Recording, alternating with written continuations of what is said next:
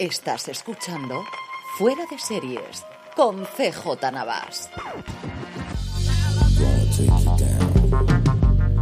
Bienvenidos a Streaming, el programa diario de Fuera de Series, en el que un servidor, CJ Navas, te trae las principales noticias, trailers, estrenos y muchas cosas más del mundo de las series de televisión. Edición del miércoles 23 de marzo de 2022.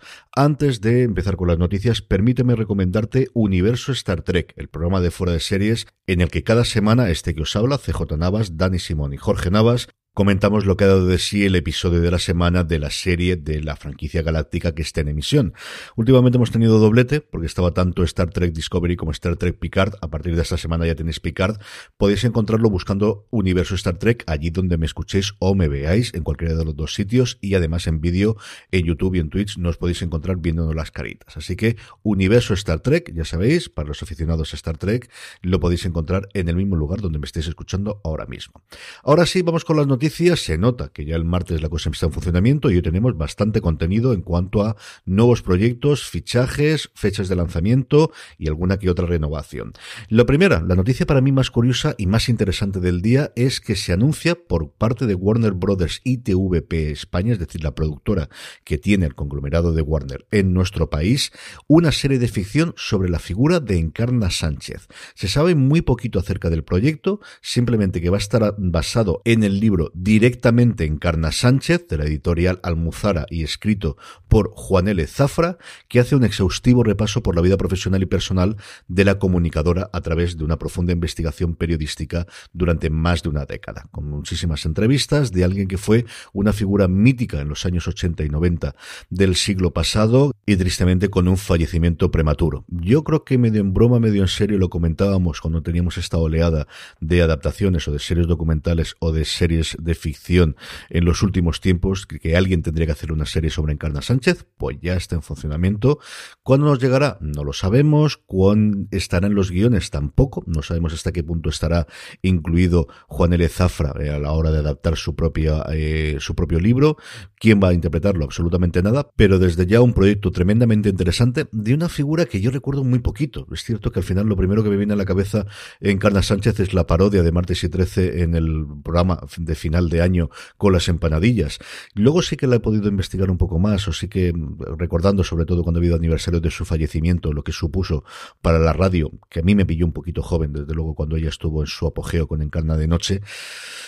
Pero, como os digo, tengo muchas ganas de ver qué puede salir de este proyecto.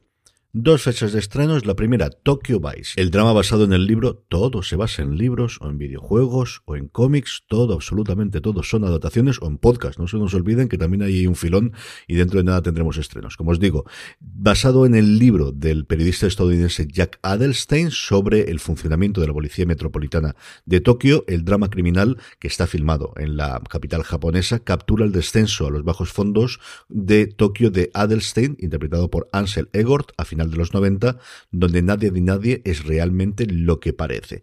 El gran atractivo para mí, más allá de que de los guiones se haya encargado el ganador del premio Tommy J.T. Rogers, es que tenemos a Michael Mann como director del primer episodio y como productor ejecutivo de la serie. El tráiler lo tenéis en foradeseries.com y desde luego que tiene muy pero que muy buena pinta. Un poquito antes incluso, el próximo 27 de marzo, Movistar Plus estrena En Busca del Sol. La serie promete mostrarnos desde dentro, en un viaje nunca visto, cómo se otorgan uno de los galardones más importantes de la gastronomía mundial, el premio Sol Guía Repsol, que distingue cada año a los mejores restaurantes de España.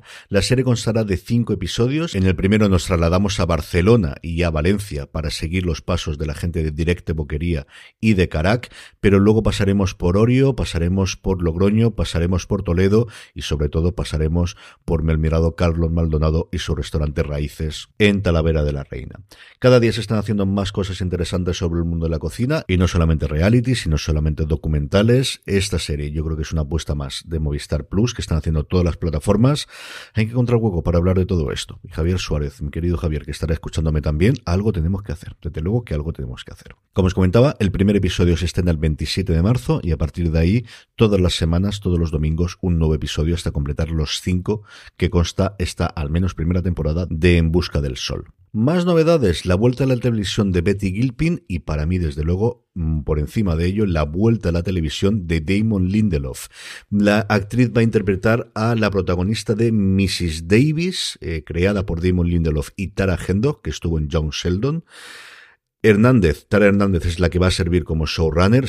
Lindelof está sonando bastante, bastante, bastante para encargarse de la próxima película de la Guerra de las Galaxias, del universo de Star Wars, que la cosa está muy parada mientras funcionan a plena máquina las series en Disney Plus, la parte cinematográfica, todo está absolutamente stand-by. Y como os digo, durante el fin de semana y a principios de semana ha sonado mucho su nombre como guionista y veremos si algo más de la próxima película de la saga galáctica.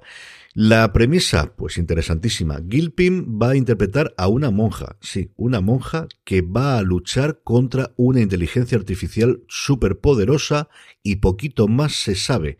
La actriz es la segunda vez que colabora con Lindelof, que ya estuvo en La Caza, que es la película que se iba a estrenar justo antes del confinamiento y luego posteriormente tuvo una distribución sobre todo por eh, streaming que Lindelof coescribió, que es una película que siempre he querido ver, cuenta una historia muy a la purga, pero en este caso son personas liberales en el sentido anglosajón y sobre todo americano del término, que se dedican a cazar a gente, pues de eso, de corte republicana o de derechas, y siempre me parece una premisa bastante divertida cuando la leí en su momento, pero esto, al final la vida no te da y no la lees. El proyecto me atrae muchísimo, Lindelof ya lo tenía desde Perdidos, que yo soy de los que defiende todas las temporadas con sus altos y sus bajos, sí, también el final, a mí no me pareció desde luego que haya sacrificado mucho tiempo de mi vida, disfruté muchísimo con la serie y que voy a contaros con The Leftovers y recientemente con Watchmen. Al final son dos series maravillosas de los últimos años.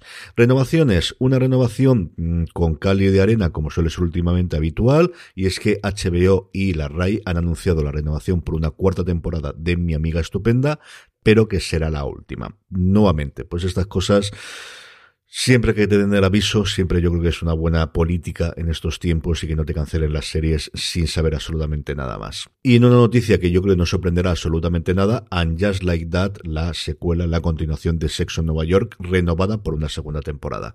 Si leísteis alguna de las entrevistas que hicieron especialmente el creador Michael Patrick King al finalizar la primera temporada, poco menos le faltaba de decir que no os preocupéis, que ya está firmado, que simplemente saber cuándo HBO lo quiere anunciar.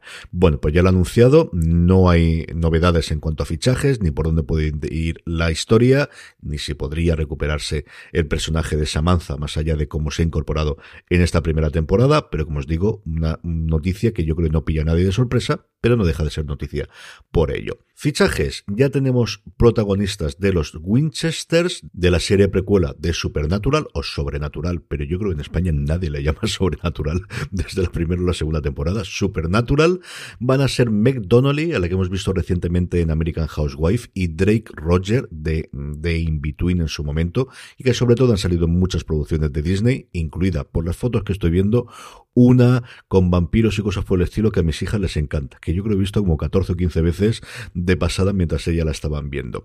Van a interpretar los padres de los hermanos Winchester en Supernatural. Jensen Ackles va a dar la voz en off o la introducción de la serie. Recordemos que esta es la serie que provocó una especie de enfado entre eh, Yader Padalecki y el propio Ackles, que parece que finalmente han logrado arreglar con el paso de los tiempos. Y como os comentaba, Akel servirá de narrador no sé si en plan cómo conocía vuestra madre, no sé si en plan aquellos maravillosos años contándonos cómo se conocieron sus padres. Y el otro fichaje, la familia Adams, la nueva adaptación que se quiere hacer del clásico de la serie, luego pasado por las películas que está preparando Netflix, incorpora a Cristina Ricci, ni más ni menos. No como el personaje de miércoles, que ya se conocía que iba a interpretarlo Gina Ortega, la que vimos en su momento en Jane the Virgin, ni tampoco el de Morticia, porque es Catherine Zeta Jones quien va a interpretarlo.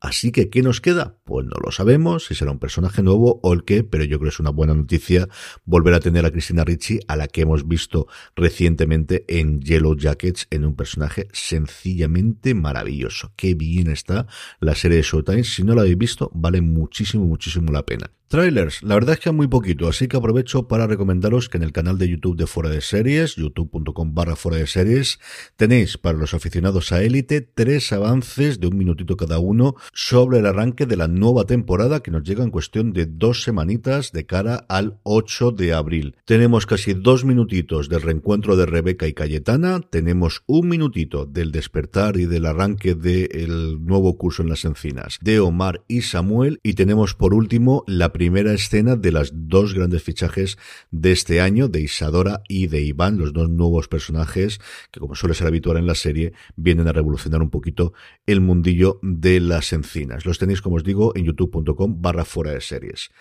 Estrenos del día. El gran estreno, desde luego, es This Is Por fin llega a España la sexta y última temporada del drama de la NBC, con un estreno simultáneo, pues una de estas cosas que pasan muy de uvas a peras, y más todavía con una serie de estreno. Los derechos en España los tienen tanto Disney Plus como Prime Video, así que en cualquiera de las dos plataformas que tengáis acceso lo podréis ver desde hoy mismo ya el primer episodio y un nuevo episodio todas las semanas. Esto no es suficiente para Disney Plus, que ya sabéis que se ha quedado el miércoles como día del estreno de sus series, y aprovecha para lanzar dos series más. La primera, la que más bombo está haciendo a nivel mediático, especialmente en Estados Unidos, es Paralelos Desconocidos. Cuatro amigos del colegio, Sam, Bilal, Romane y Víctor, llevan una vida sin sobresaltos en un pueblo tranquilo, ya sabéis, pueblos donde nunca pasa nada, hasta que de repente un misterioso suceso pone su mundo patas arriba. El presente, el futuro y distintos multiversos se fusionan y al hacerlo separan a los adolescentes y los envían a distintos mundos paralelos y a distintas líneas temporales como mínimo curioso. No sé exactamente el tono de cómo de adolescente es, pero a mí dame una cosa de ciencia ficción y llámame tonto, ya sabéis. Y luego no fue mi culpa. Aquí tienen más pinta de ser un dramón. Mariana, una mujer que debe enfrentar la peor tragedia de su vida cuando su hermana menor, Lily, desaparece misteriosamente. Dos años más tarde encuentran su cadáver y jura no descansar hasta descubrir la verdad y al culpable. Y terminamos con la buena noticia del día y es que están los preparativos, y de Carlos Oscar veremos si hacen alguna mención especial, del 50 aniversario del Padrino. Hollywood Reporter ha tenido acceso a James Caan, a Robert Duvall, a Talia Shire y a John Martino para hacer una historia oral de todo lo que transcurrió detrás del rodaje y comentar pues cómo fue el proceso, cómo fue el casting, cómo fue trabajar con Marlon Brando. De hecho el artículo comienza diciendo cómo Caan se cabreó tantísimo con Francis Ford Coppola de que le habían cortado una de sus escenas que a él le parecían de las más importantes o de las que mejor trabajo había hecho, que se largó de la proyección inicial de la premier y que 50 años después todavía está cabreado con ello. El artículo es quizás lo mejor que tenemos hasta que llegue The Offer, esta serie que ha hecho Paramount Plus acerca de cómo se puso en marcha en la película que esperemos que nos llegue en España cuando llegue Sky Showtime. Con esto y recordándoos que os podéis suscribir a Universo Star Trek en este mismo sitio donde me estáis escuchando, simplemente buscando Universo Star Trek, o si nos queréis ver directamente en twitch.tv barra fuera de series, nos despedimos por hoy, volvemos mañana, gracias por estar ahí recordad, tened muchísimo cuidado.